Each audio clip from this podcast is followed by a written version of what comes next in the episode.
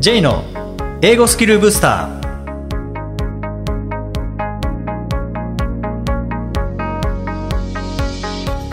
こんにちは。J こと早川浩二です。こんにちは、アシスタントのあきです。この番組は旅行や仕事で英語を使えるようになりたい方、TOEIC などの資格試験の勉強している方、英語学習へのモチベーションを高めたい方にスキルアップのコツをお伝えしていく番組です。J さん、今回もよろしくお願いします。よろしくお願いします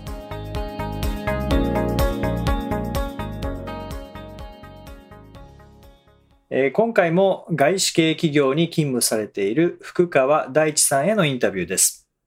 えー実は福川さんは正社員として勤務されながら副業もされてるんですよね。で日本企業でも副業が解禁される会社っていうのは、まあ、さらに増えてくると思いますので、え福川さんに副業をする際のコツとか、えそれからその副業に英語をどのように絡めているのかについてお話を伺ってきました。えー福川さん、現在は外資系企業で正社員として働きながら、えーさらに副業として、まあ、講師、コーチング、まあ、コンサルタントとしても活動されていますけども、副業を始めたのっていうのはいつ頃なんですか？副業はですね、ちょうど、えーまあ、2018年なので、働き方改革の一環でこう副業解禁されるみたいな、世間的にも副業ブーム到来みたいなタイミングですね。ちょうどですね、えその時点で、まあ、今勤めてる会社が10年目迎えて、まあ、会社の内部だとある程度その人間関係もできましたし、評判も築けてたんですが、いざこれちょっと会社の看板を取って個人になったらどうだろうって考えたときに、正直全く相手にされないんじゃないかなっていう少し不安を覚えた時期でもあったんですよね。うんもともと、あの、若い頃から起業したいなっていうようなものはあって、できればまあ20代で独身のうちに起業して、まあ、ある程度失敗とか成功を繰り返しながら、ちょっとずつこう事業を軌道に乗せていって、まあそれから家庭築いてみたいな、そういうライフプランだったんですが、はい。逆にこうなりたくなかったのが30過ぎて結婚してて子供もいて、でも会社員で安定して住宅ローンもあるんで身動き取れないみたいな状態になりたくなかったわけですよ。はい。ただその当時2018年の私がまさにそのなりたくない、えー将来像のもうそのものだったのあで、そうなんですね。はい、もう、で、ちょうど子供が、あの、今3人いるんですが、3人目が、あの、妻のお腹の中にいて、で、えーこのままでいいのか、みたいなタイミングで、でずっとやっぱり、あの、これまでの10年と同じことやってたら、この先10年後も状況は変わらないだろうと思ったのうでん、そのタイミングで、もう会社の外でも活躍の場を持とうっていうふうに思って、で副業を始めたっていう経緯ですね。会社としては副業はもう OK なんですか？そうですね。基本的にその会社の事業内容と、まあ、利害対立しない範囲での副業っていうのは認められてうます。ん。結構副業されてる方って周りに多いんですか？同じ会社の中で。正直やっぱり日本のなんか風土というか、うんあの、あんまりその、公に副業してますっていうふうに宣言をするというか、うん方は多くない印象ですね。なので、あんまり周りで副業してますっていう人は正直知らないです。ああ、そうなんですね。はい。うーん。まあ、やってる、やってる方もいるけど、まあ、はいそんなに多くはないし、まあ、いちいち他の人に副業してますっていうふうに、まあ、言うわけでもないっていう感じですね。そうですね。たまたま何かのきっかけで、あ、あの人こういうことやってるんだっていうふうに知って、それがまあ知り合いだったみたいなああ、なるほど感じ。ですね。へえ。その福川さんにとって、その副業をやるにあたっても、英語っていうのは欠かせないツールなんですか？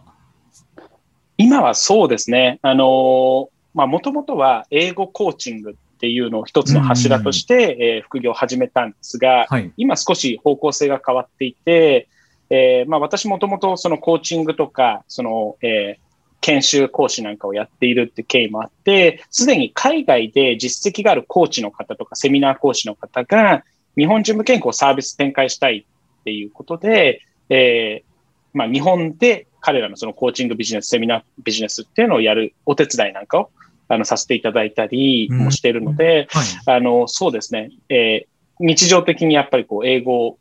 使う機会っていうのは増えてきますね。まあ、うんとはいえ、あの、同じようなことを日本人向けに教えるときには、日本語でもちろんやるので、あまりその会社と副業でやってることの垣根がもしかしたらないかもしれないですね。あの、トピックが全然違うんですけど、うんあの、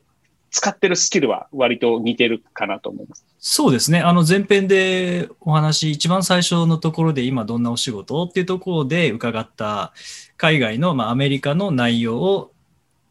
理解して、それをまあ日本人向けだったら日本語で、で、外国人向けだったら英語でっていう話だったので、なんかはいそこの流れは全く同じようなイメージで。すよね。うんうん使う、こう、英語力とか、はいそのコミュニケーションの仕方とかっていうのを基本的にうん。うんうん共通ですね。逆にそれやっぱり副業であったとしても本業であったとしても、なるべく同じスキルを使えた方がうまくいく確率ってやっぱ高まるものなんですかね？そうですね。あの、掛け算だと思っているので、その、えーはい。あの、自分がこう、情熱を持って、えーまあ仕事をしてるっていう前提ですけど、自分が今、すごくこう、やってることに情熱があって、そこの上にスキルだったりとか、自分の才能っていうのが、しっかりこう、土台が築かれているっていう状態であれば、うん。少しこう違うところにスライドしても、また別の、えー分野でもまあ同じところが活かせると思うんですよね。で、勤務してる時間が、まあ、フルタイム勤務だと、大体年間にまあ2000時間ぐらい労働って多分されてると思うんですよ。はいまあ、日本企業の場合はもっともっと労働されてると思うんですが、うん拘束時間という意味では。で、えーそのまあ時間をそれだけ投資するんであれば、しっかりとその身になるものを会社に勤めてる間も気づいておきたいなっていうのが、まあ、自分の中では強くあったので、うん全然その仕事してる時に、え仕事の内容に不満とかもないですし、はいすっごい楽しいんですよ。で、それがそのまんま、えーよそでも活かせてるっていう感じですね。ああ、なるほど。じゃあなんか本業に不満があってこういうのができないから副業でやろうとかではなくて本業では十分できていて楽しんでいてプラスアルファもっとっていう感じそうですか？ですね。ははい。もう溢れちゃうというか、あの、そうですね。会社だけで、えーもうエネルギーが収まらないみたいな状態すごいな。ですね。あの、でも逆はあんまりお勧めしていなくて、うんあの、これからその副業を検討されている方なんかも、もし今、今会社で何か人間関係がうまくいかないとか、仕事がうまくいかないから、よそでやったらうまくいくんじゃないかっていう、んえー考え方でいくと、おそらくよそに行っても、まあ、高い確率でうまくいかないと思うんですよね。なるほど。はい。なので、えー一つは、まあ、転職っていうところも含めて、副副業じゃなく、自分が本当に、もしそうなんであれば、自分が活躍できる場所とか、社内での、あの、部署移動だったりとか、えーそういったところで自分の知識とか才能とか、えー活かせる場を確立してからでも、全然副業とか独立とかは遅くないと思うので、じゃあまずは自分の武器を持つっていうことですかね。そうですねうん。会社めちゃくちゃリソースあるじゃないですか。会社の人も使えますし、ツールも使えて、うんで、その会社の中で成果が出せないんだったら、一人で戦うってなった時に、丸腰で勝てるっていうのは正直考えにくいと思うんですよね。ああ、確かにそうですね。まあ、はい先ほどの福川さんのお話にあった、まあ、武器を用意してから副業の方に行くっていうところでもうすでに武器を持ってる人はい。が英語を使って何か別のことをしたいってなった時になんかまずこれをした方がいいみたいなものってありますか？うーん。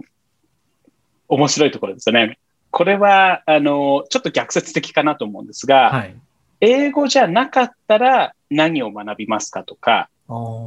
英語じゃなかったらどんな活動をしますかっていうところが一つの指標になると思うんですね。うんうん英語学習もできて、えーこのトピックも学べるからこれやってみようかなとか、その英語ありきで考えるんじゃなく、英語がなかったとしてもそれ学びたいか、えーその活動をしたいかっていうところで考えていただいて、で、そこにすごく納得感が高ければ、じゃあ英語を掛け算したときに、どんな価値が付加価値として付け加えられるだろうっていうところを考えていただくと、かなり、あの、的は絞れてくるのかなと思うんですよ。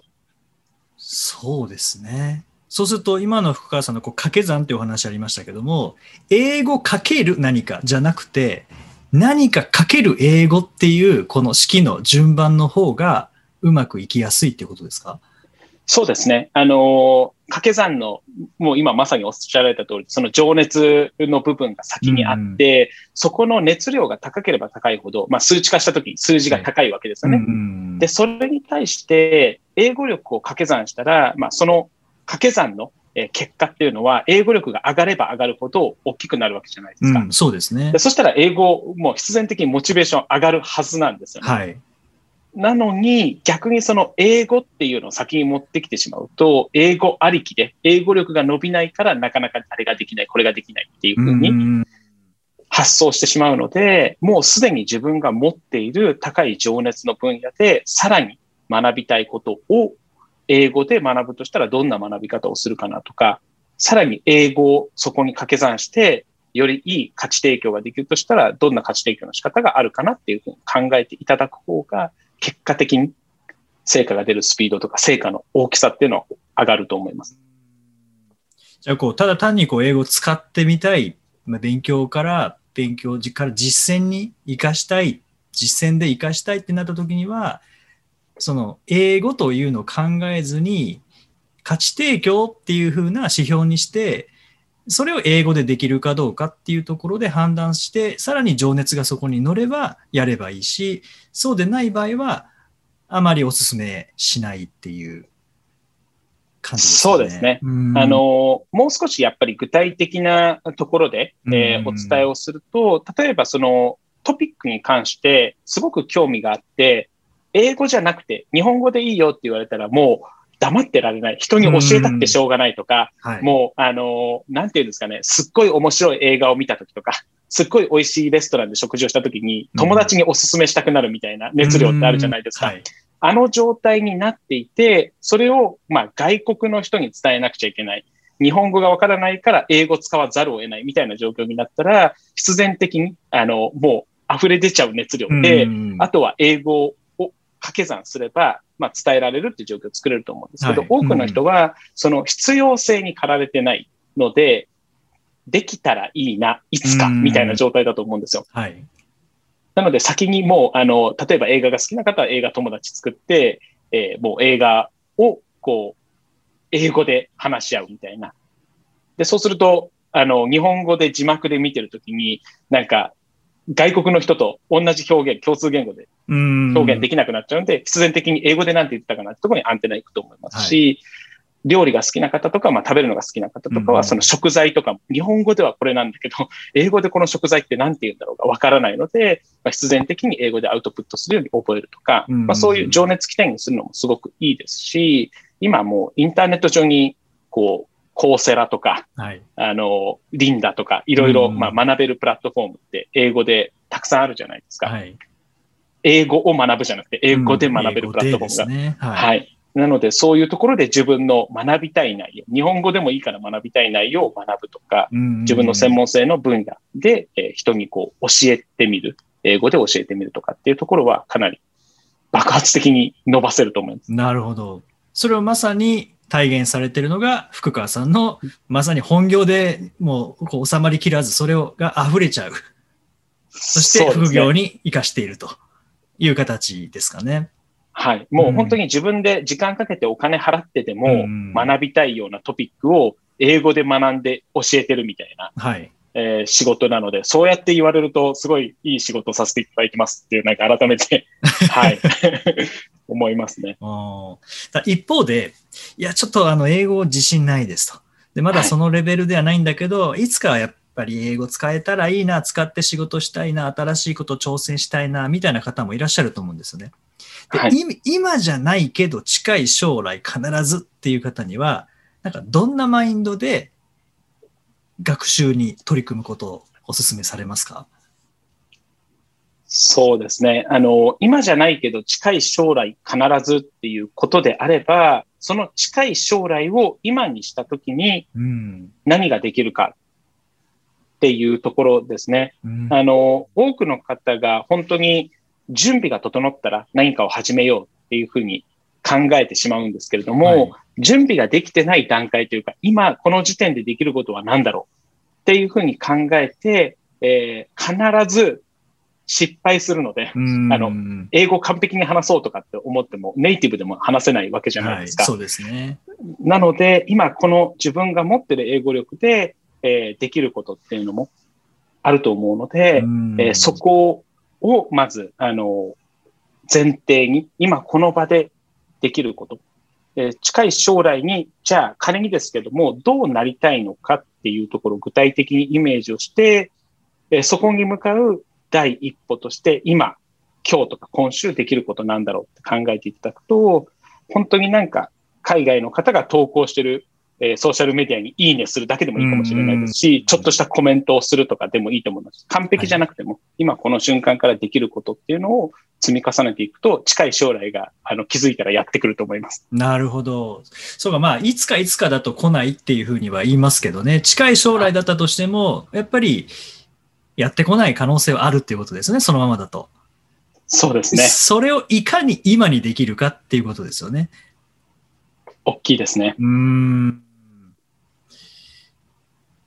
この貴重なアドバイスで、なるほどって思われる方々多いと思うんですけども、でもこれ、一見するとなるほどなんですけども、よく実際に自分で実践しようとすると結構厳しいアドバイスですよね。僕のアドバイスは厳しいと思います。まあだからこそ、コーチングされていて、クライアントさんも結果が出るっていうことですよね。いつかやり、ね。いつかやりたいことに対してアドバイスをしていって、あだったらこういうやり方の方がいいと思いますよっていうのだと頭の中でなんとなくイメージして満足しちゃいますけど、福川さんのアドバイスって近い将来だとしても、じゃあ今そのために何をするのっていうこう第一歩のアドバイスなので、実際やろうとしないことにはそれが実現できないってアドバイスですもんね。そうですね。多分、あの、どれだけ、えー正しいことを言ったとしても、自分にとって正しいなって実感がないと、なかなかこう行動に移れないと思いますし、えーと同時に一瞬正しいなって思ってても、当然進みながら迷っちゃうと思うんですね。うんなので、常にこう自問自答というか、あの、本当に、えーいつかやろうとか、また今度でもいいや、じゃなく、今日この瞬間できることって何だろうって自問自答していただいたりとか、あの、本当に自分が本当に英語学習と関係なかったとしてもやりたいことって何なんだろうとか、自分の納得感が増せば増すほど必然的に、えー行動って起こせるようになると思うんですよね。あとは今自分が英語が話せないと、もしくはまあ思ったような英語力にならなかったら、まあどんな機会損失するのかっていうのを考えてみるのもすごくいいですね。どうしても、あの、英語がない自分っていうのの視野で全てのものを見ているので、えーその視野から見えてる景色と自分が英語が話せる状態で見えてる景色が違うっていうギャップに気づけないんですよ。なるほど、はい。だからもし今英語がペラペラな状態だったとしたら自分はどんなポテンシャルがあってどんなことができるのかなってことを考えるとなんか英語学習してまでたどり着きたいところ見えてくるんじゃないかなと思うんですね。うんそうすると今日僕がお話ししたアドバイスはすべてあそこまでしてやる人っていう意志が固まった人にはあの必ず活かせるアドバイスになってるんじゃないかなと思います。そうですね。あの、僕も今インタビューさせていただきながら、もう一回最初から聞きたくなりました。改めてもう一回聞いて、じゃあ本当に自分にとっての英語って何なんだろうとか、英語がなかったとしてもやれることって何だろうとか、っていうのは、僕も改めて考えてみたいなっていうふうに思ったので、この後聞きながら、また新しいことを実践してみたいなと思いますし、何かしたらまた福川さんに、あの、報告させていただこうと思います。ぜひぜひ、あの、本当に皆さん、これ、あの、リスナーの方も、ご自身の中に、すごく、あの、様々な価値があって、えーもう英語力以外のところで、とってもとっても素晴らしい方々ばかりだと思うんですよ。才能に満ち溢れていて、価値がすぐ提供できると。で、英語がないっていうことを言うわけに、それを解き放ててないとしたら、本当に世の中にこう、もったいないことだと思うので、あの、ぜひ、えーこれに英語加えちゃったらどんな素晴らしいことが起きるんだろうっていう目線で、あの、英語がないからあれができないではなく、うん明るい方を見て英語学習を楽しんでいただければなと思います。もう本当にまだまだ福川さんのお話伺っていたいところなんですけども、まあ、お時間もありますのでで、そこで福川さんの活動とか提供されているサービスにご興味持たれたリスナーの方、たくさんいらっしゃると思うんですけども、福川さんの情報ってどちらで得られるんですか？えっとですね、一つはまあ私のウェブサイト、第一福川 .com っていう公式サイトを設けてますので、はい、そちらで情報をご確認いただきたいのと、まあ、Facebook、えー、されている方は Facebook にあのアクセスしていただいて、お友達申請していただければ、そこでつながっていただけると思います。はい。ありがとうございます。えー、サイトの方はあの説明文のところに付けさせていただきますので、ぜひあのアクセスしてみてください。えー、福川さん、本当にあの前編後編にわたり貴重な刺激的な、まあ、時には厳しいありがたいお話いただきました、えー、本当にどうもありがとうございました。ありがとうございました。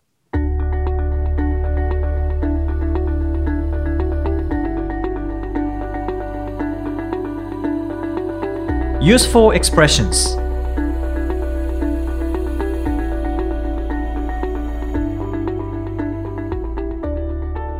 続いてはビジネスや日常で使えるお役立ち表現をご紹介いただきます。J さん、今回の表現は何でしょうか？はい、えー、今回は so far so good so far so good、えー、ここまでは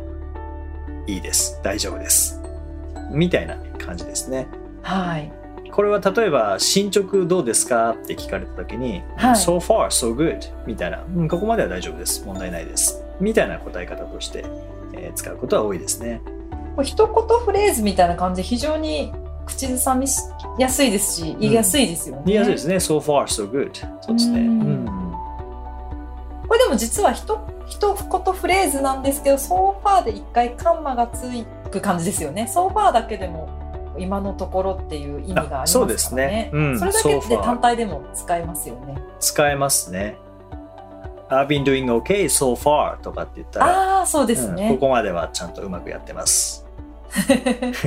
みたいな感じですよね。はい。うん、あとはなんか、I haven't seen him so far。今のところ彼にちょっと会ってませんみたいな感じで。うんうん、使えたりもソファー単独で使えたりもしますね。そうですね。なんかソファーだけ見ると、まあ、ファーって遠いという意味があるので、とっても遠いみたいな感じに見えますけどね。まあ、そこから派生したのかもしれないですね。ソファー、so good。これはあれですよね。その進捗を自分で答えるときにも、so far, so good もちろん使えますし、うん、例えば仕事場で相手に聞きたいときも、so far, so good ってちょっと気楽に聞けますよね。うん、そうですね。いいですね。これ大丈夫って。なんか、did you finish とか、did you finish that project とか言っちゃうと、なんかちょっと威圧感ありますけど、うん、so far so good ってちょっと言えたら気軽に確認できますよね。まあそうですね。なんかプレッシャーを与えない感じで、so far so good、ね、なんか問題ない、なんかあったら言ってね、みたいな感じですよね。はいはいはい、はいうん順調ですか？大丈夫ですか？っていう、うん、ちょっとこう気遣いが見られるっていうか、うん、うんうん、いいフレーズだなと思います。ですね。はい。あきさんもいろいろ仕事、新しいことをやられてたりすると思うんですけど、はい、so far so good? So far so good. って言えればいいですね。言えればいいですね。I hope みたいな。うん、はい。まあまあこれ本当使い勝手いい表現ですからね。はい、ぜひ。これは、まあ、英会話、オンライン英会話とかされてる方も使いやすい表現じゃないかなと思いますよね。で、なんか同じ先生とこう会話されてる方は、あそういえば、あの件どうなったのとかって聞かれた時に、so far so good みたいな感じで答えると、うん,、ここまでは大丈夫です。はいはい、うん、答え方できますよね。できますね。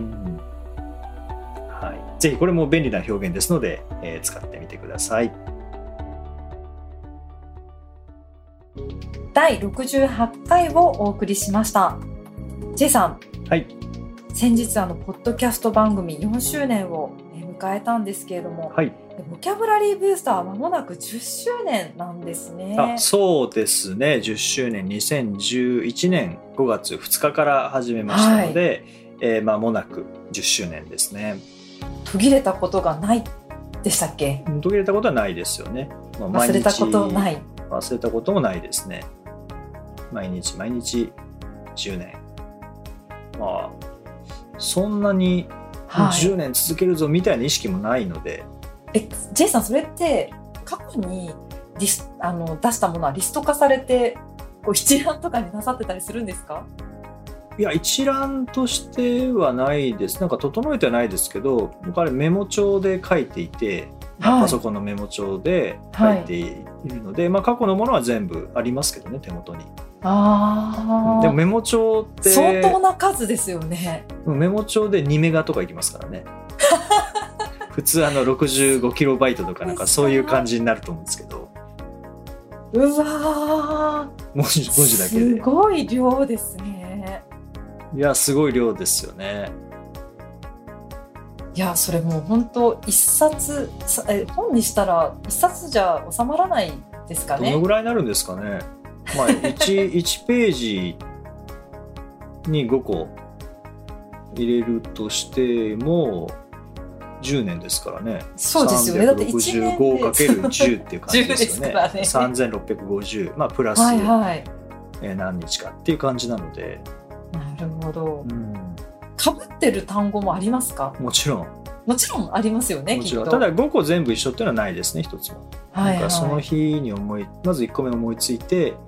でそこから派生させていくっていうのがまあ最近のやり方なので、はい。まあ、でも5個のうち3つ過去のものと同じっていうのはあるかもしれないですけどそれは僕の思考が一緒だったっていうだけで うん、でも5個っていうのがすごいちょうどいいなって思います。まあそうですねそあれはいろんな方に言われ。ますね。うんうん、であの最近はないんですけど始めた頃はこれフレーズじゃなくて英文にしてくださいっていうえ？リクエストもあったんですけどもうそれお断りしたんですね。でなんでかというと僕が続かないです英文にしちゃうと。ちょっと負担が大きくなりますよね。そうなんですよね。で自分が続けられるものでで読者の方の役に立つのって何だろうなってそのギリギリのところを考えたらやっぱりフレーズだったんですよ。確かに単語だけだとちょっとやっぱり物足りないかなでもコロケーションとかだったらすごい役立ち立ちますもんね。う。ん。まあ、僕が単語学習のおすすめでやっぱりフレーズコロケーションの進めてるので、はいはい。まあ、その中で単語1個だけとかっていうのはコントリビュートだけとかっていうわけにはいかないので、うんうん。うん、フレーズにしてます。まあもともとはもう大学の授業で、はい。えー担当大学の授業を担当していた時に、まあ、勉強してねって言ってもやっぱりなかなかそれだけではしてもらえないと思うので、まあ、まあ自分が見本ではないですけど、えー準備をすることによってそういう素材を渡すことによって、まあ、まずこれからでもいいしこれ使ってもいいし使わなくてもいいしっていうのを担当してるクラスの学生に全員に配信していったんですよ。はいはいはい。でそれが2010年の9月26日にスタートしたんですけど、まあ、そのままずっと学生向けにやろうと思ったんですけどえー2011年3月11日の、まあ、震災ですよね。はい。えまで配信して3月12日からはしばらくやめたんですよね。そういう状況でもなかったので。あうん。あ、そうだったんですか 5, 5月2日からあじゃあ学生だけじゃなくて一般の方にもあもしかした仕切り直しがあったんですねそこで。そうですね。はい。で学一般の方にもお使いいただけるかなっていうので配信始めたのが5月2日なんですよね。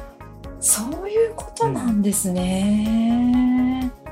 でセミナーとかでもご紹介するようになったっていうことですね。じゃあ。そうですね。だからセミナーご受講いただいた方が読まれてるケースが一番多いと思いますね。まああとは